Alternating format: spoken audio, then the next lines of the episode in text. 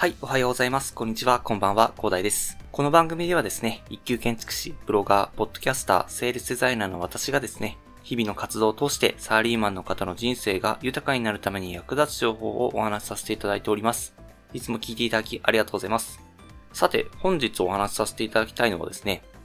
好きなことを仕事にしないと未来がないというお話なんですけど、まあこれは、まあなんでこんな話をしようかと思ったんですけど、今更ながらちょっと革命のファンファーレっていうね、本をね、キングコング西野さんがですね、筆された革命のファンファーレという本をね、今更ながら読みまして、まあこれであの、この中に書いてあったことでね、すごく共感したことだったので、お話しさせていただきたいと思ったんですけども、まあ皆さんは仕事に対してどんな印象を抱いている感じでしょうかね。まあ私もそうだったんですけど、ストレスイコール報酬と思っている方も多いのではないでしょうか。ただ、これからの時代は、そういったストレスイコール報酬となる仕事はですね、ま、どんどん自動化されていって、で、好きなことを仕事化することの重要性っていうのが増していくということなんですよね。なんでかというお話なんですけど、ま、それはなんかストレスの伴う、なんか接客とかね、あと単純作業の自動化のためですね、まあ、続々とロボットは開発されているからなんですよね。まあ、なんか接客ってめちゃくちゃストレスかかるじゃないですか。なんか多分ストレスの根本ってなんか人とのなんか、人から、例えば接客だとやっぱりクレームですよね。まあ、そこら辺が結構ストレスかかるじゃないですか。まあ、そんな仕事ね、なかなかできればやりたくないという話があると思うので、まあそういったものはね、今どんどんね、自動化できるような状態になってますよね。まあ、実際なんかコンビニなどのなんか店とかだと、まあ従業員に代わって、なんかもうすでに物を取って、外に出るだけで決済が完了するような、まあ Amazon とか開発してますよね。まあそれのシステムも構築されてますし、で、カスタマーサポートもね、なんか最近だと自動チャットですかね。AI が回答する時代になってますよね。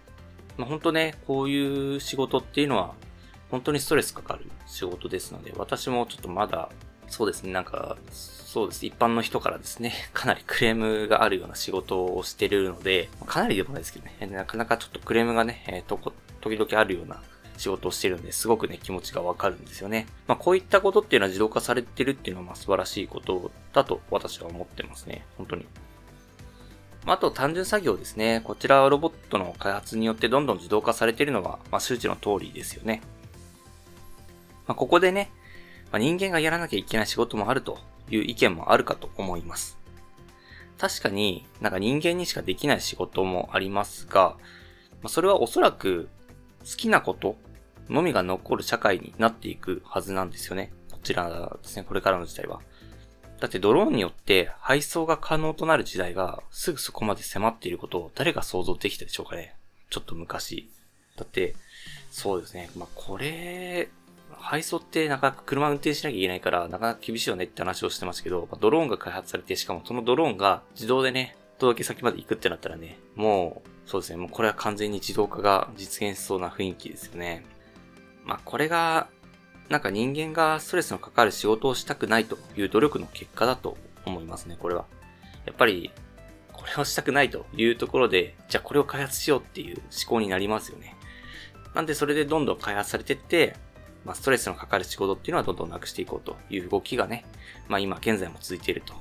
あそれは素晴らしいことだというところだと思いますね。本当にこれは悲観することではなくて、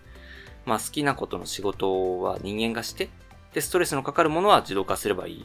ていう話なので、まあより楽しい未来が待ってるですよね、こちら。なのでね、ぜひ今から自分の好きなとは何かということでね、そのためにはどうすればいいかっていうのを考えて行動していくことがね、まあ重要になっていくかなと思います。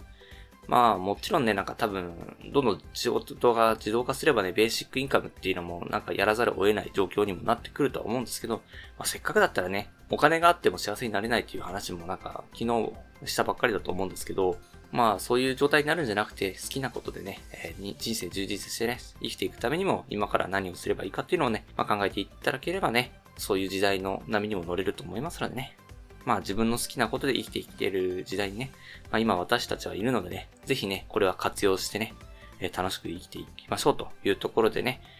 まあ、ちょっと、革命のファンファーレの冒頭部分をまだ読んだだけなんですけど、すごく共感した言葉っていうことがあったので、お話しさせていただきました。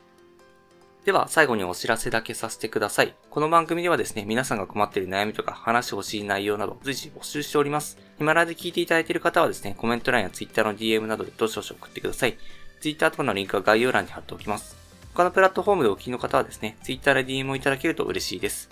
アカウント ID はですね、アットマーク、アフター、アンダーバー、ワーク、アンダーバー、レストで、スペルがですね、アットマーク、AFTER、アンダーバー、WORK、アンダーバー、REST です。どしどしお待ちしております。それでは今回はこんな感じで終わりにしたいと思います。このような形でね、皆さんの耳だけで役立つ情報をゲットできるように、死に物狂いで情報をゲットして毎日配信していきますので、ぜひフォロー、コメントのほどよろしくお願いいたします。では最後までお付き合いいただきありがとうございました。本日も良い一日をお過ごしください。それでは。